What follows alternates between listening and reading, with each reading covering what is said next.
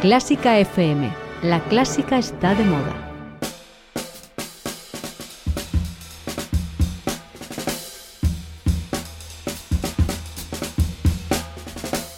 Mario, cuéntame la música. Carlos Iribarren, cuéntamela tú. Eh, ¿Qué? ¿Qué es? Claro, es que esta palabra... Tú incluso has hecho de esto, yo creo, en el humor. Pero bueno, vamos a ver cómo defines Eh, este eh, término. ¿striptease? ¿Cómo defines este término eh, que vamos a tratar hoy en Cuéntame la música? Que es la palabra, en español hoy, improvisación. Improvisación. Bueno, improvisar. A ver, improvisar es un poco lo que estoy haciendo yo ahora, que es contestar algo sin tenerlo preparado. Y musicalmente, yo diría que es, pues, pues cuando un pianista, por ejemplo, decide tocar algo que a él le brota, no a través de una partitura, sino simplemente que a él le, le apetece tocar. También puede ser a partir de algo que ya está escrito, improvisar y llevar un tema a ver hasta dónde llega. Bueno, pues claro, esta palabra yo creo que has acertado, pero tiene muchísimo más de sí, da muchi- muchísimo más de sí. Mm. Jazz. la- Me ha faltado el jazz. Bueno, bueno, y mucho más, y mucho más. Vamos a hablar de improvisación, pero para seguir explicándolo, vámonos al piano. Y nos venimos con un término que yo creo que va a dar mucho de sí. Bueno, de hecho, con este piano podríamos improvisar ahora, eh, porque improvisar trata de eso, ¿no? De crear música, generar música, crear una pieza musical que previamente no estuviese preparada, no estuviese escrita. Música que puede surgir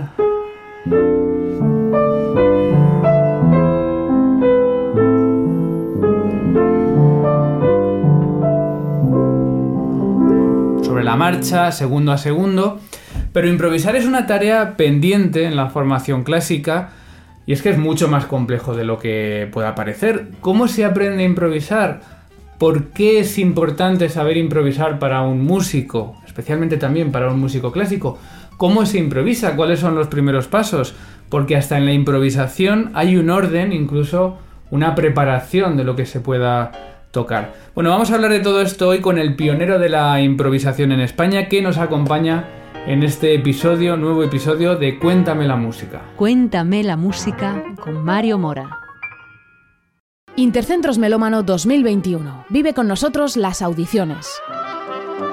Fase autonómica de grado profesional del 11 al 28 de noviembre. Los conciertos de finalistas tendrán lugar en el auditorio de la Diputación de Alicante los días 4 y 7 de diciembre. El premio es una gira de conciertos. Más información en fundacionorfeo.com.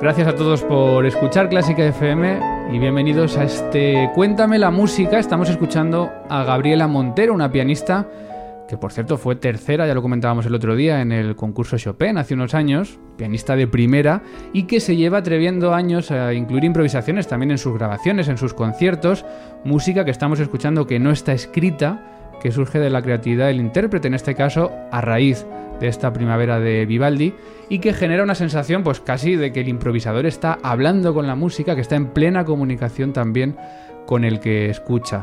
Ya sabes que en Cuéntame la música te explicamos con todo detalle y entramos en esos entresijos de cada uno de estos términos. Cada semana lo hago con un experto que me ayuda a contarte la mejor música del mundo y que nos va a explicar también con palabras, con ejemplos, el término que hemos elegido. Hoy es improvisación y nos va a ayudar a contarlo pues el pionero de la improvisación en España, Emilio Molina, bienvenido. Eh, muchas gracias, Mario. Te, te definimos como pianista, profesor, o músico en general? Digamos que no soy nada bueno en nada y que gracias a eso puedo improvisar. Yo creo que es una definición buena. no, soy no soy bueno como pianista, no soy bueno como improvisador, no soy bueno como músico y el conjunto de esas cosas hace, hace que sea mediocre, pero, pero bueno. Bueno, modestias aparte. eso que acaba de decir es todo mentira, pero eh, lo que sí está claro, y ahora vamos a hablar contigo de eso, es que tú te has empeñado mucho en que la improvisación sea parte fundamental en la formación del intérprete, ¿no? Sí, esa fue una debilidad mía desde el principio. Digamos que desde el punto de vista de mi formación, yo no tuve tampoco eh, información sobre la improvisación, pero, pero por alguna razón mi creatividad o mi forma de ser me llevó en ese camino y después descubrí que ese camino era el que, el que me, me servía para vivir. Bueno, antes de que sigamos con la improvisación, un paréntesis. Emilio Molina fue, de alguna manera, el padrino de Clásica FM porque en el primer programa que hicimos hace ya ocho años, la primera entrevista que hicimos fue a ti allí en tu en tu IEM, bueno, en, el, en, el, estudio de que tienes allí en Pozuelo. Eh, ese, ese programa está eliminado de las plataformas porque, claro, la calidad de lo que hacíamos cuando empezamos era bastante pobre, pero la primera entrevista que, que, hicimos en Clásica FM y el padrino de Clásica FM de alguna manera fue Emilio Molina. Bueno, vamos a explicar con él en Cuéntame la música el término improvisación, ya sabes que lo explicamos para todos, si eres músico, si no eres músico, vamos a descubrirte esas curiosidades más allá de lo que sabes. Y vamos a disfrutar también juntos pues, de esta mejor música elegida para ilustrar cada semana este, este concepto.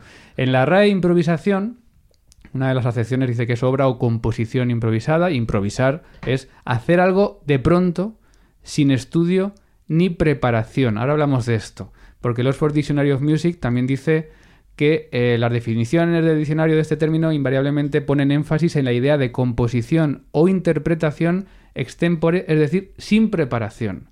¿Tú estás de acuerdo esto de sin preparación? ¿Una improvisación debe ser sin preparación? Yo puedo estar de acuerdo. Lo que ocurre es que eso, escuchado por personas, eh, digamos, cualquiera, puede ser interpretado muy mal. Pero muy mal, muy mal. Es decir, la palabra improvisación tiene un aspecto negativo, que es el que yo estoy ahora describiendo, que es que, eh, pues que, oye, no improvises, eh, estudia, ¿no? O no improvises, no, no me digas cualquier cosa, no, no, escríbelo y, dilo bien dicho, ¿no? Parece que improvisar implica hacer las cosas mal.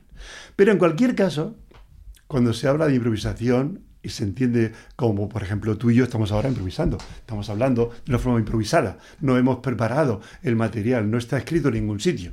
Si estuviera escrito sería mucho peor. Hmm. Bien, pero entonces esa, esa falta de preparación se refiere a la falta de preparación digamos, momentánea. Pero evidentemente a un conserje no se le pide que improvise el piano. Y ese es el que mejor podía no tener preparado nada. Es decir, que se cuenta con que el improvisador sabe. Y dice, no lo ha preparado, pero sabe. Claro, yo puedo hablar eh, en castellano porque, porque puedo, porque estoy preparado. No he preparado estas palabras exactamente, pero yo estoy preparado. Si no, no podría hacerlo. Yo no puedo improvisar en hebreo. Em, ¿cómo, explicarías a alguien que... Yo creo que el término o concepto de improvisación más o menos está claro, ¿no? Pero alguien que no sea músico, cuando un músico se pone a improvisar, ¿qué es lo que está haciendo? O sea, ¿cómo le explicamos a esa persona del público que no es músico qué está haciendo ese músico que está improvisando? Pues está como componiendo eh, de una forma muy, muy rápida, muy instantánea como componiendo, es decir, que tiene conocimientos, conocimientos, expresividad, intuición, tiene, tiene sensibilidad y tiene mensaje que decir y en ese momento aprovecha las circunstancias que le vengan a la cabeza sobre obras que ya ha escuchado, sobre otras que le sugiere lo que ha escuchado, sobre todo un montón de, conocimientos y al final eso mm, llega a un más o menos perfecto o imperfecta eh, conclusión de una pieza. Pero hay que contar con que tiene mucho que decir, si no, no podría. Es decir, que no se trata de que cualquier persona eh, dice, a improvisar. Bueno, si tienes una capacidad dentro, como de razonar y como de pensar y como de comprender las armonías y el tipo de, tipo de desarrollo de un motivo, todas esas cosas de una forma intuitiva o de una forma, eh, digamos, escolástica o, de, de sabiduría, de una forma tienes que tenerlo, si no, no puedes hacerlo. Pero eh, ¿se puede preparar eso más allá del conocimiento que tenga cada uno? Es decir, uno dice, voy a hacer un concierto de improvisaciones. Eh, el, artista va al escenario ya con una idea preconcebida de lo que va a hacer? Se puede preparar. Se puede preparar eh, si, se, si, lo hace con conciencia. No prepara exactamente las notas, pero prepara las ideas, los contenidos generales. Por ejemplo, imagínate, cuando tú me has invitado hoy aquí, vamos a hablar de improvisación y de tal cosa. Bueno, pues yo tengo ya en la cabeza que vamos a hablar de eso, no de, no de la huerta, ni de los árboles, ni de los pianos. Entonces yo estoy concentrado en eso. Y yo en mi mente, eh, entre lo que tengo de, conocimientos generales y de lo que puedo haberme concentrado estos días, digo, pero como vamos a hablar de esto, eh, quizá este ejemplo vendría bien, puedo hablar de esto, puedo hablar de lo otro. Yo tengo unas cosas, un guion. Y ese guion después, a la hora de hacerlo en la práctica, de, desarrollarlo mm, de una forma como ahora instantánea, pues claro, puede salir de una forma diferente. Podríamos empezar al revés y saldría diferente. Diferente porque no es exactamente igual, pero sería lo mismo en cuanto a la idea. O sea, una improvisación ya tiene una característica, es que no se puede repetir exactamente igual nunca. Claro, y no está escrito y no se puede repetir exactamente igual. ¿Y por qué llevas tantos años, y décadas yo creo, tan empeñado en que los músicos sepamos improvisar? porque, porque lo he definido, la improvisación, como hablar. ¿no? Es decir, yo creo que un lenguaje se habla, se escribe y se lee. Y nosotros los músicos, como tú sabrás, pues la formación está muy, muy inclinada a la parte de leer y a la parte de, de hablar lo que se ha leído. Es decir, tú cuando tocas a Mozart estás hablando música, estás hablando música, pero con un lenguaje de Mozart, exactamente lo que dijo Mozart, ¿no? Es como si te aprendes de memoria pues eh, un pasaje de Camilo José Cela y nos lo cuentas. Y lo dice exactamente igual. Pero eh, eh, ese mismo músico parece que es incapaz de decir una frase que sea suya sin que esté refrendada por un libro. Por tanto, sin partitura no hay músico clásico, en líneas generales. ¿eh? Yo creo que eso tiene que cambiar mucho. Pero mi, ilusión siempre ha sido, mi, mi, deseo, mi intención siempre ha sido el tener como objetivo que todo músico pudiera no solamente leer una partitura, sino que pudiera también eh, hacer su primera música. ¿Es peor que Beethoven? Pues bueno, ¿y por qué? Bueno, bien, claro, y aquí yo cuando hablo no soy Cervantes, claro, pero soy yo, porque me hace falta a mí para vivir y para expresarme. Entonces, la expresión musical que supone la improvisación, además, mm, implica que cuando interpretas, tienes una visión diferente de la partitura. Además, es algo que eh, estaba implícito al intérprete hasta hace un par de siglos, es decir, cualquier intérprete sabía improvisar, por supuesto los compositores e intérpretes también. ¿Por qué se perdió eso? ¿Qué, pasó en la historia para que dejásemos de improvisar? yo tengo mi teoría, pero seguramente puede haber otras teorías, ¿no? El, a partir de los grandes intérpretes, como son Paganini, eh, los intérpretes estos que sobresalen especialmente por ser intérpretes siendo compositores. Bueno, estos intérpretes, eh, digamos, tienen una luz propia que hace que el mundo de, la, de, los intérpretes, de los posibles compositores e intérpretes de su momento, lo vean como un, astro, ¿no? Y de, ¿por qué, eh, ¿por qué se destaca esa persona? Por la interpretación, no por la composición. Es decir, el compositor queda en un segundo plano eh, cuando interpreta. Y aunque no lo hiciera él, sino fuera otro, que interpreta la obra que él ha compuesto, resulta que, digamos que gana más dinero, por decirlo de una forma más, más concreta, gana más dinero un intérprete que un compositor. Entonces hay más, hay más proyección, más imagen, más atractivo en, el, en la persona que es intérprete que no en el compositor. Claro, cuando Beethoven hacía su propio intérprete y su propia composición, pues eh, tenía una visión eh, eh, mm, grandísima, ¿no? Porque era todo él.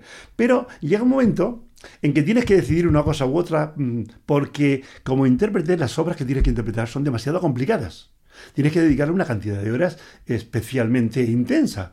Claro, si tienes esas horas para, para interpretación, no puedes eh, dedicarte a la composición de una forma intensa. Y si te dedicas a la composición de forma intensa, no tienes horas para, para estar eh, trabajando en los pasajes que tienes que hacerlo porque no te merece la pena ese esfuerzo. Por lo tanto, se va diversificando, ¿no? Eh, tú cuando hablas, eres el compositor y el intérprete. Cuando hablas tú, tú piensas y tú dices. Dices, eh, entonces lo haces a, a, tu, a tu rollo, ¿no? Pero si tú quieres eh, hacer una obra de teatro de Shakespeare, pues tienes que decir lo que dijo Shakespeare. Entonces tienes que aprenderte de memoria aquello e interpretarlo. Pero eres mucho mejor intérprete si eres compositor. Es decir, si sabes hablar el idioma con el que estás interpretando. Bueno, ya hemos hablado del lenguaje hablado varias veces, ahora vamos a comentarlo. Sí, claro. Vamos a escuchar, claro, algo que se hacía, por ejemplo, pues en el siglo XVI, XVII, que era, y el otro día nos lo contaba también Luca Chiantore, improvisaciones entre movimientos de obras. Es decir, no, acababa un movimiento de un concierto, de una sonata, y se quedaba todo el mundo callado, sino que el intérprete pues seguía, improvisaba, seguía hacia, hacia el segundo movimiento. Vamos a escuchar, por ejemplo, lo que habría sido una improvisación con el laúd entre, por ejemplo, dos movimientos de un concierto de Vivaldi.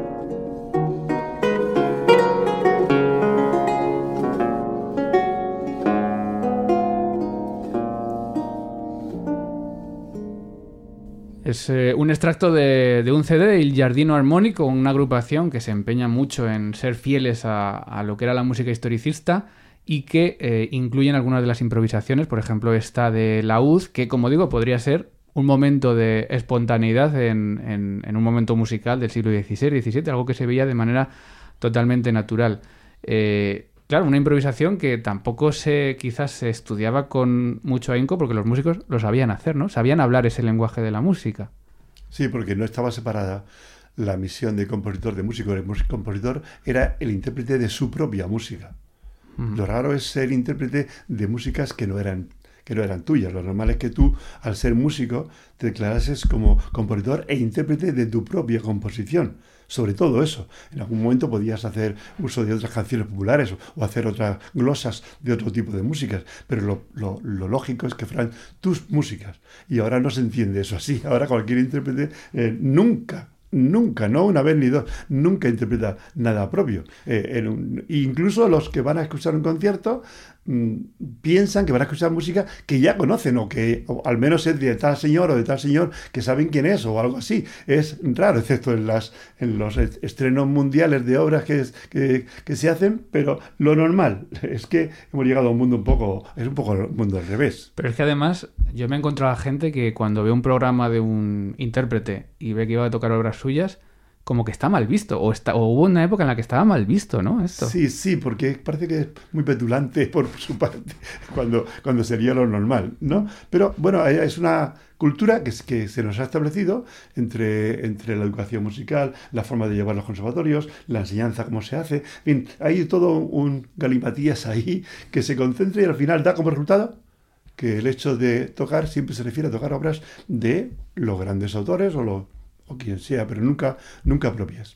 Bueno, has hablado ya, has puesto muchas metáforas con la música y el lenguaje, porque lo que más defiendes tú es eso, ¿no? Que si sabemos hablar castellano, eh, porque somos, eh, digamos, personas que, que hablan, eh, ¿por qué no sabemos hablar el lenguaje de la música, no? O sea, eso es un poco la, la base de tu metodología, de la que hablaremos también, es conocer el lenguaje para saber hablarlo, ¿no? Claro, que es el aspecto pedagógico. Es decir, desde el punto de vista de la interpretación, tú puedes ser un intérprete que improvises o no. Y eso a veces se tiene por porque se tiene o porque alguien te ha hecho algunas normas. Bien, pero es que mi interés está sobre todo en el mundo de la pedagogía. Es decir, ¿cómo cambio yo o cómo intento cambiar dentro de mi, de mi mundo, ¿no? dentro de mi, círculo de posibilidades? Eh, ¿Cómo cambio yo la orientación del intérprete? Tú sabes, porque ha, ha pasado por la clase, que los alumnos, eh, digamos, en general, que están en, plan superior, grado superior, cuando entran a la clase de improvisación, se enfrentan a un mundo desconocido, que además es un poco de miedo, ¿no? Un poco de tétrico. Aquello, uff, uf, ¿qué pasará aquí? ¿No? Y entras y te enfrentas con el piano, tú solo, con, el teclado. El teclado que ya lo conoces sobradamente para tocar a Liszt o, a mm, Schubert. Sin embargo, en ese momento es un como como si fuese un enemigo, ¿no? Porque de pronto, ¿qué hago yo aquí? Si no tengo partitura, ¿qué hago yo aquí? Y te encuentras con algo que es la pedagogía de la improvisación. Es decir, la utilización pedagógica del concepto de crear. Vamos a crear, a crear cosas muy sencillas. No, no vamos a hacer clases de composición contemporánea, no, no, ni, ni composición en general, no, no. Esto es, esto es lo normal, lo normal, el sujeto, el verbo, el predicado, y además el sistema tonal es un sistema que se adapta muy bien a las comparaciones, ¿no? Voy a hacer una frase, frase. En música, frase. Y en, literatura, frase. Voy a hacer eh, un, motivo, una pequeña idea que voy a desarrollar. Voy a hacer, eh, ¿sabes?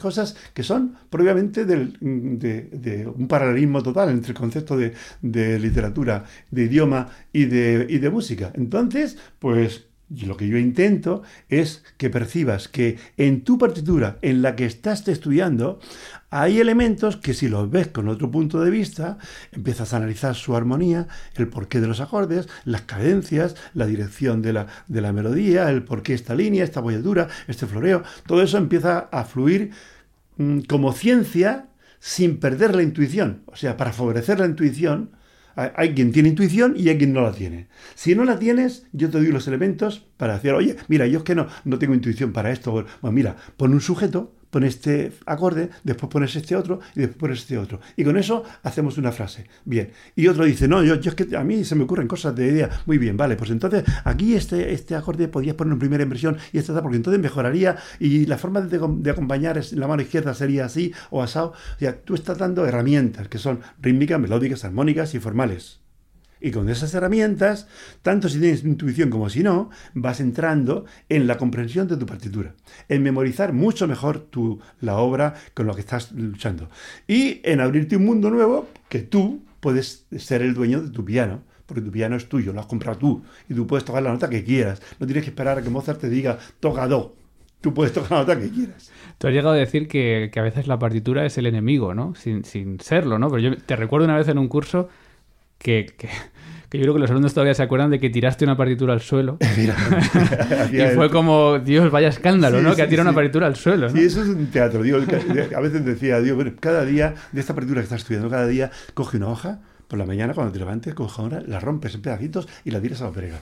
Y al día siguiente otra. Y así poco a poco vas escribiendo. Porque se trata de que tú esa partitura la tengas en tu cabeza, no la tengas en el papel. Parece que dependes de un papel. El chiste ese de qué hay que hacer para que un músico clásico deje de tocar, ¿no? No pueda tocar, pues le quitas la partitura. Y ya está. Sin embargo, también existe el contrario, dice, ¿qué hay que hacer para que un músico de jazz deje de tocar? Ponerle la partitura. Eh, em, vamos a escuchar un minuto de una improvisación y me vas a decir tú si esto podría ser parte, por ejemplo, de una clase tuya de, de improvisación. Vale.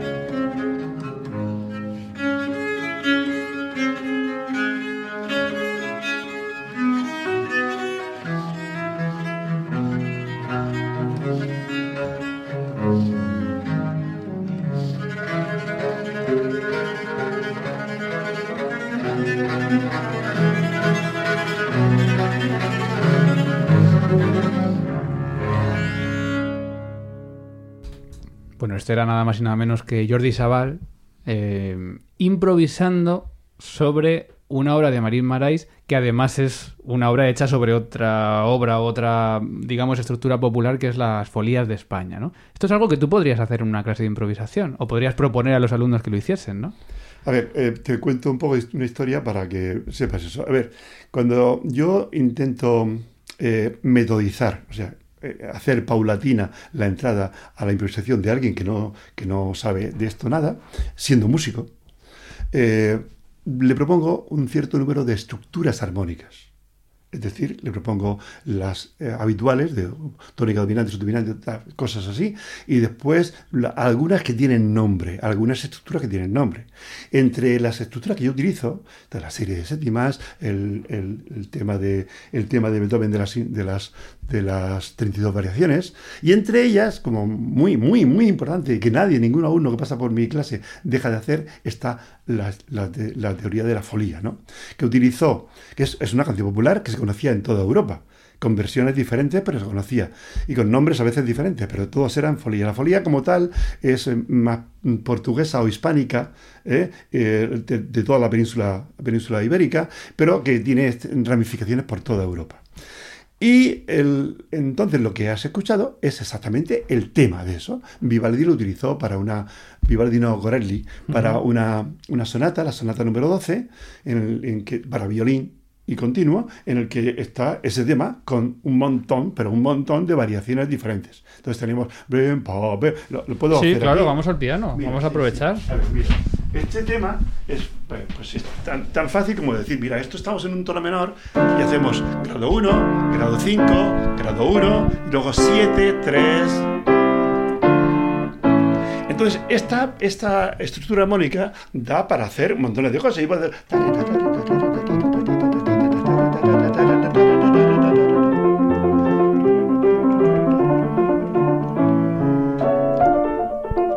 Etcétera. yo cojo cualquier movimiento rítmico, cualquier patrón, y lo convierto dentro de esa estructura en una especie de pieza que puede que no esté hecha, o incluso puede que esté hecha ya en algún sitio.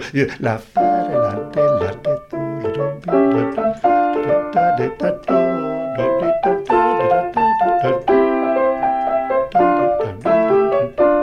Para que se entienda, lo estás creando sobre la marcha. Sí, sí, porque, pero no tiene, no es un esfuerzo especial, porque es una estructura que conozco muy bien, eh, que, que, he estudiado muchísimas veces, por tanto, mi base, mi guion, está ya hecho. Y entonces lo que hago es desarrollar a mi manera en este momento dentro de, de los acordes. Yo,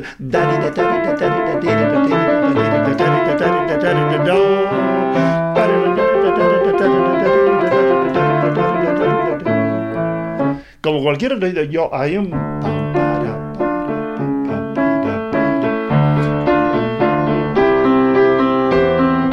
O cualquier otra música, incluso más melódica.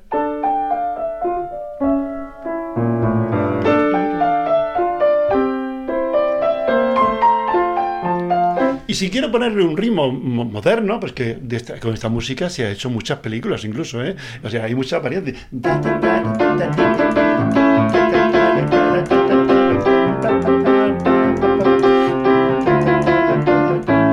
Decir, que puedes hacer millones de, músicas.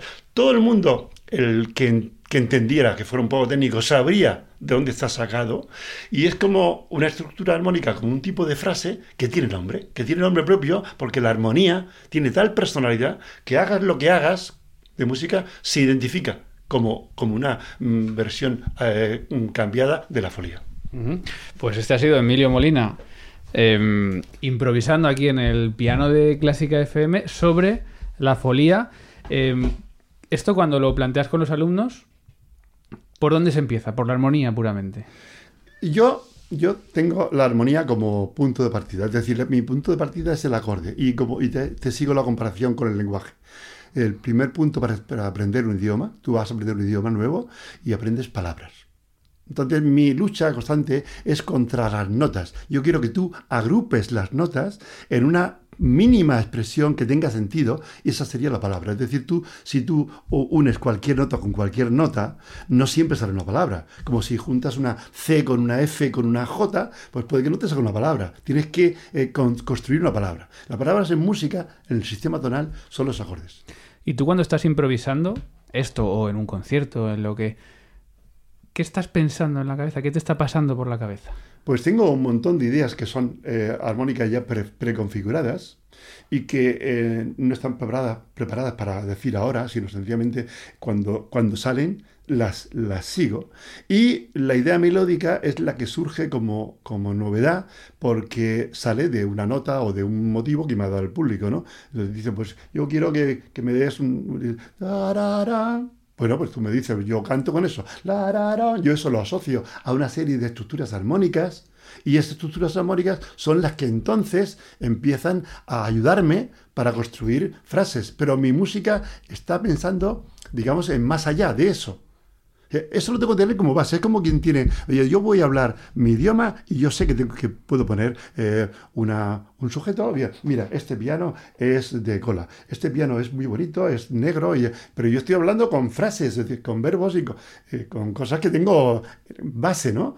Pero me hace falta la palabra adecuada para ese momento. La palabra es el acorde y la frase es el conjunto ordenado de esas estructuras.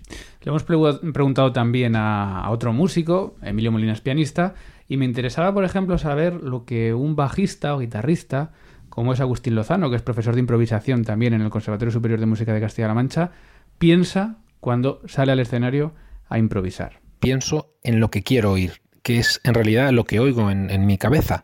Eh, intento reproducir las melodías que oigo en mi cabeza con mi instrumento y con mis dedos. Y para eso lo que hay que hacer es trabajar ese convertidor entre la música real, que es lo que, lo que suena, y lo que haces físicamente en tu instrumento. En los conservatorios se hace mucho hincapié en trabajar otro convertidor, que es el de lo que pone en la partitura, pasarlo a tus dedos, a tu instrumento. Y eso hace que mucha gente que ha estudiado en conservatorios lo que tenga que hacer es pensar las notas que está tocando para poder tocarlas. Y eso a la hora de improvisar, pues es un freno enorme. Cuando tú tienes que pensar cada nota que estás tocando, eh, cómo se llama, pues eh, realmente no puedes improvisar con agilidad. En realidad las notas sueltas no son nada. Lo importante son las escalas, los acordes, el lenguaje real de la música. Entonces, ¿en, lo- ¿en qué pienso? Pues pienso en la melodía que quiero oír. ¿En qué nunca pienso? Nunca pienso en las notas que estoy tocando porque mm, realmente eh, no es necesario. No sé si es otra manera, o estás totalmente de acuerdo, o es otra manera de verlo, porque Agustín apela un poco más al oído, ¿no? En vez de pensar en las notas, piensa en el oído y sigue esa intuición del oído, ¿no? A ver, estoy completamente de acuerdo con él. Eh, y de hecho, mm, si tú ves el, sobre la metodología IEM, que hablaremos después, los conceptos básicos, el, digamos, el, el punto principal es la audición, el desarrollo de la audición. Porque eh, tiene totalmente la razón. Es decir, si yo no, yo eh, a muchos hago a veces el ejercicio, mira, este ejercicio, de decir, mira, no toques una nota hasta que no sepas cómo suena en tu cabeza. Yo quiero, yo, la, ra, la, la, ra, ri, re, ro, re, Que la cabeza te diga lo que quieres. La, ri, pero no solamente desde el punto de vista melódico, sino desde el punto de vista armónico.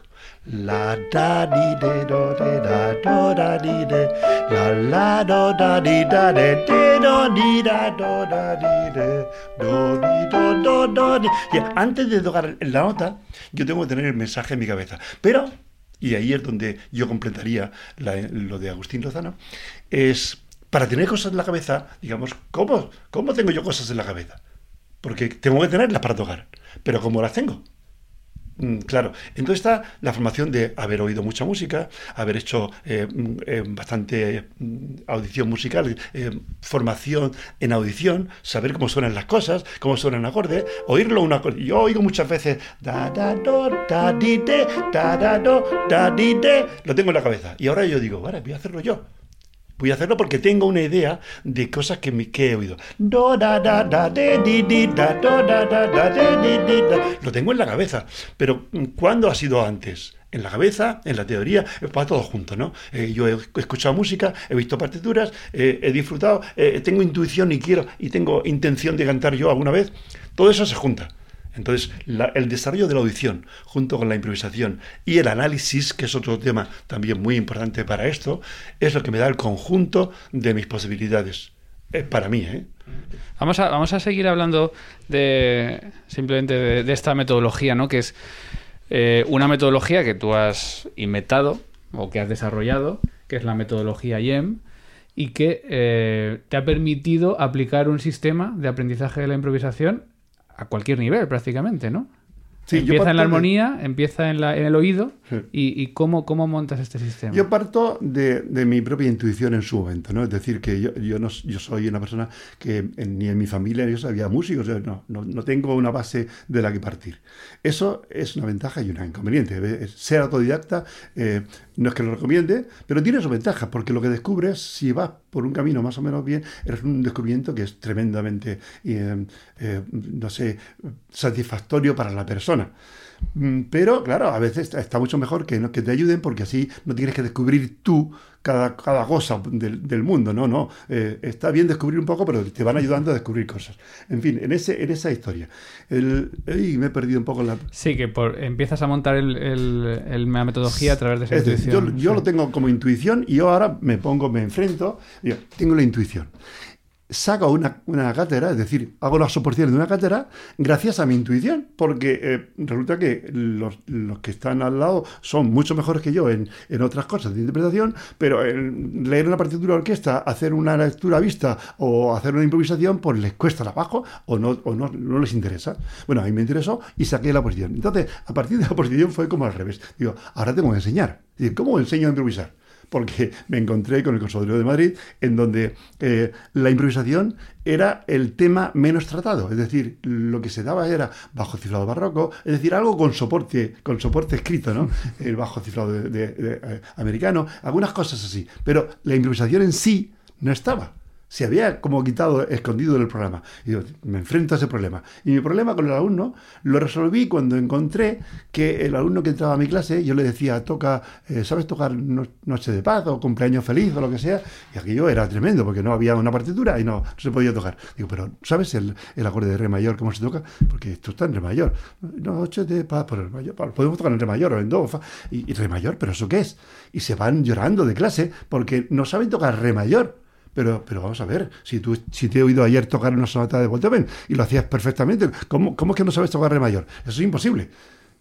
Descubrí poco a poco yo las carencias y esa carencia a mí me llevó por el camino de empezar con la armonía y luego, mm, para mí, la melodía es como un desarrollo de la armonía. Es decir, el arpegio que cada instrumento melódico tiene que utilizarlo, el arpegio es la melodización de, un acorde. Entonces, cuando empiezan a construir melodías con notas del acorde, llega un momento en que utilizo la escala. ¿Y la escala qué es? Un acorde con notas de paso. Y entonces todo se, monta con a partir de un acorde. Vamos a hacer melodías para este acorde. Para este acorde. Solo con notas del acorde. No, no, ahora solo con, con notas de floreo también. Y ahora con tal. Y llega un momento en que se construye y empieza a fluir, a fluir, a fluir. Y todo lo que el alumno sabe, que es muchísimo, eh, lo, lo puede utilizar, lo puede engranar porque le encaja las piezas para hacer su música. Entonces, es que yo he oído hablar de la subdominante, sí, sí, pero, pero utilízala, ¿cuándo se utiliza? Y, claro, yo he oído hablar de la sexta mentada, sí, pues sí, pero, pero, ¿y eso cómo es? Porque claro, aquí no sé cómo... Es decir, el engranaje es que las cosas que te han enseñado en armonía, las que, las- la técnica de piano, por supuesto, todo ese montón de cosas, de pronto cuaja, se junta y al, unirse construye una pieza que es tuya, muy elemental. Has descubierto la pólvora, ya, has descubierto que existe ya una cosa que dice sol, mi, fa, re, fa, re, sol, mi. Es tan sencilla como eso, sí, pero es un descubrimiento tuyo, que es muy importante. Y a partir de ahí, ya todos son pasitos que se entiende. Ahora, hay mucha gente que no da el paso. El primer paso es el importante, el, crucial, el pasar de veo una nota y la toco, a pasar pienso un acorde y veo dónde están las notas y las toco como yo quiera. Eso es un paso gravísimo, para algunos es hasta imposible. Pero cuando haces el paso ese, después todo lo demás son pasitos pequeños porque son engranajes. Ahora la dominante secundaria, ahora la inversión tercera, ahora tal cosa. Claro, eso es que esto lo cuentas y quizá el que no sea músico dirá, bueno, pues hombre, pues te sientas y tocas un acorde y ya está. No es tan fácil, es decir, la cabeza, o, o sí debería ser tan fácil, pero la cabeza del músico clásico no está. serlo, pero no lo es. No está. Eh, una cosa más sobre la metodología, porque tú, claro, estás acostumbrado sobre todo a dar clase a, a gente ya formada, que lleva por lo menos 10 años de carrera, que, que tiene unos conocimientos. Eh, ¿Ves algunas limitaciones en que no se haya empezado antes a hacer esto? Eh, Es, es, es, es el clavo, es decir, es el punto principal. Esto hay que empezarlo desde el principio porque cuanto más tarde, más problemas hay con los, con la persona. O cuando, si una persona, tú imagínate, yo tengo, yo tengo alumnos en Reina Sofía que son alumnos especialmente buenos, ¿no? Entonces, que eh, grado superior, conciertos, todo eso. Y de pronto llegan a clase y les digo, toca 1, 4, 5, 1 en re mayor. ¿Eh? ¿Y eso qué es? Claro, entonces el choque es muy bestial, porque ellos saben que pueden tocar muchísimas cosas, pero ahí están como haciendo un poco el ridículo para sí mismos. Porque ven que aquello tienen que pensar, pero, pero ¿cuál la dominante? Ah, espérate, no, que, que me que esto no es de re bemol mayor, que esto es. eh, pues eh, ese engranaje que tienen que poner en marcha lo tienen lento, porque no han estudiado con esa perspectiva. Pero sin embargo, la otra versión, la de tocar una la tienen perfectamente bien. Luego hay un, un descalabro, un, un escalón grandísimo entre su, entre su interpretación, entre su capacidad técnica y su capacidad mental para pensar una idea, por pequeña que sea. Y superar eso es, es- cuesta mucho trabajo. Mm. Eh, por eso también tienes la metodología para que los que empiezan empiecen por ahí, ¿no? Sí, de sí. hecho, tienes unos Pues, libros de... Yo cuando empecé a hacer mi primer libro fue de lenguaje musical, uno para niños de 8 años. ¿Y la, qué- cuál crees que puede ser la diferencia cuando ese niño tenga 18 años y se esté Pues dedicando? él, él no será consciente, o sea, cuando los niños, que yo los conozco ya, porque ya ahora son, son, son muchos, muchos libros y muchos niños haciendo esas cosas, y conozco a los profesores que también han sido formados, y cuando el niño entra, no, no percibe ninguna, o sea, no percibe nada extraño, es decir, sencillamente pues de pronto sabe enlazar un acorde con otro, sabe lo que es una tónica, lo que es un dominante, pues, eh, pues no se le habla de unos temas, se le habla de otros. Y él entra en esos temas con toda facilidad.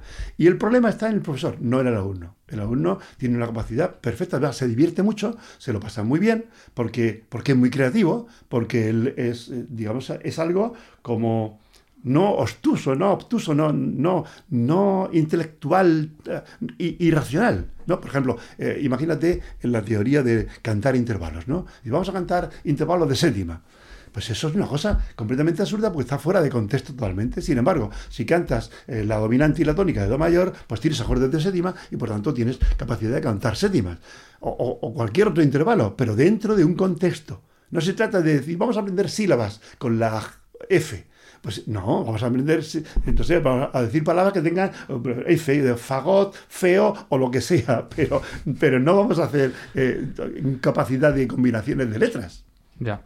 Eh, para ir acabando, eh, me acuerdo una vez que cuando estaba todavía formaba parte de tu clase en el Conservatorio Superior de Música de, de aquí de Madrid, eh, que trajiste a un profesor a darnos improvisación, creo que era italiano, no recuerdo su Sí, nombre, claro. y me acuerdo que lo primero que nos pidió fue, venga, hay, que- hay que improvisar algo que no esté hecho, o sea, algo que, que sea nuevo totalmente, también en el estilo. Es decir, que no sean tres acordes, que ya los ha hecho mucha gente, sino algo que sea nuevo. Y salíamos uno y hacíamos, eso ya está hecho. Y salía otro, eso ya está hecho. También es un arte el improvisar en la vanguardia, improvisar en, ese estilo de algo que no se ha hecho nunca. Yo estoy de acuerdo en la improvisación de todo lo que sea, de cualquier tipo de música, siempre que haya eh, una ciencia por debajo, o sea, una base, una base de estructural o una base eh, científica o una base de algo.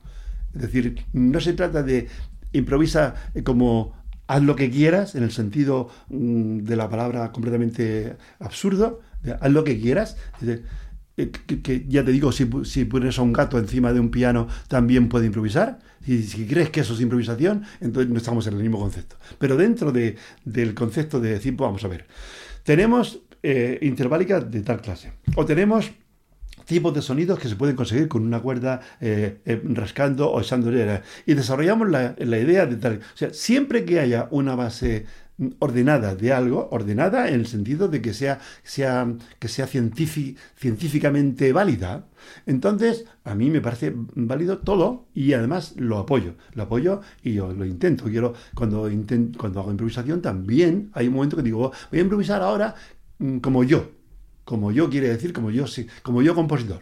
Y entonces la música es completamente eh, moderna en el sentido de que, de que es siglo XX o que lo- en, lo, en lo posible, lo que, en lo que mi idea me da. Y creo que es válido. Pero hay que tener cuidado porque la impresión que tiene un alumno que no sabe mm, hacer un puñetero acorde en el piano, ni una, ni una- De pronto le dicen, haz lo que quieras. Y se da cuenta de que, oye, pues mira, pues pedaleo por aquí, pataleo aquí, le doy una... Y, y- y- qué bien, me han dicho que está bien. Digo, y él se va con la idea, digo, esta gente está loca.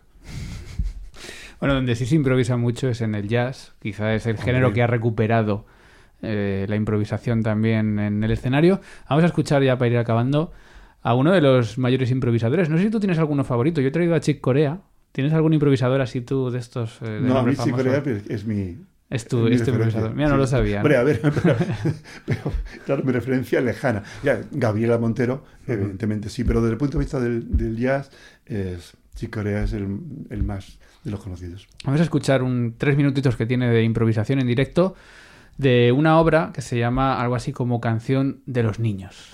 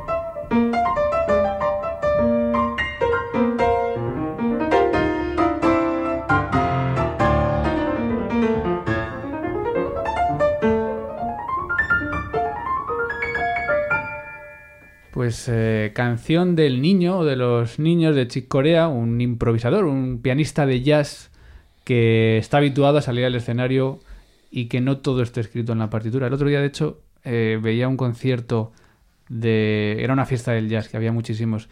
Y había dos pianistas, ay, no me acuerdo cómo se llamaba el otro, era más mayor, Dave, eh, no me acuerdo.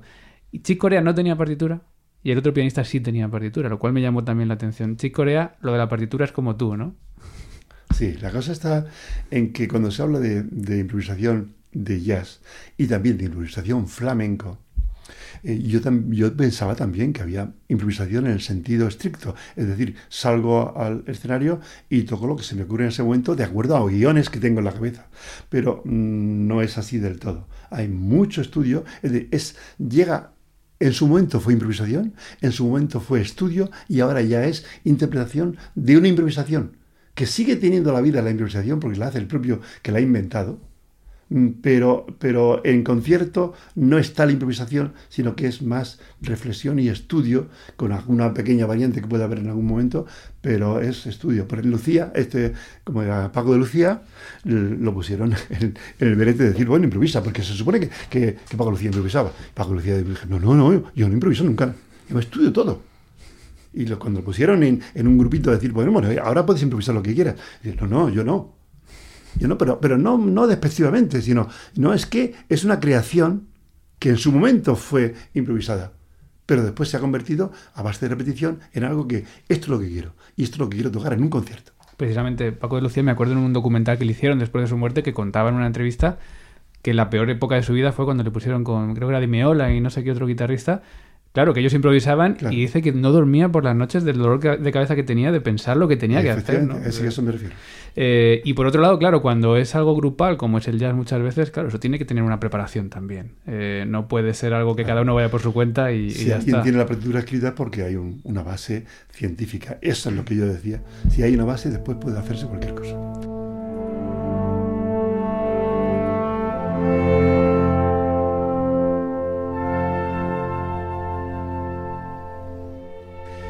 Pues esto es música y esto es la música, es la mejor música del mundo, te la contamos cada día en Clásica FM y hoy nos ha ayudado Emilio Molina, pianista, improvisador, músico y de todo bueno, ¿no? Como él decía al principio. Por cierto, eh, tenéis también cursos colgados en IEM. Si alguien se quiere animar a aprender a improvisar, puede hacerlo de manera online. Claro, naturalmente. nosotros eh, una, una editorial de apoyo que es en clave creativa donde publicamos todos los libros que, son en referencia a, esta, a este método IEM.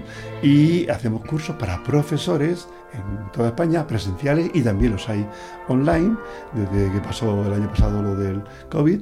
Y eh, son cursos muy, muy completos en los que se habla de análisis, de improvisación, de mm, educación auditiva, de metodología. Y eh, también hacemos clases con niños pequeños para que, con un profesor directamente con niños pequeños, para que los alumnos, los profesores que se apuntan al curso, puedan ver cómo un niño pequeño reacciona ante una información de este tipo. Bueno, el Instituto de Educación Musical, IEM, eh, no como tus alumnos pensábamos que era el Instituto de Emilio Molina. es una confusión. La verdad es que lo puse y yo no era consciente de que estaba. Quizás el pues instituto... Pues todos estábamos convencidos. no, no, pues yo no lo puse así. Emilio Molina, muchísimas gracias.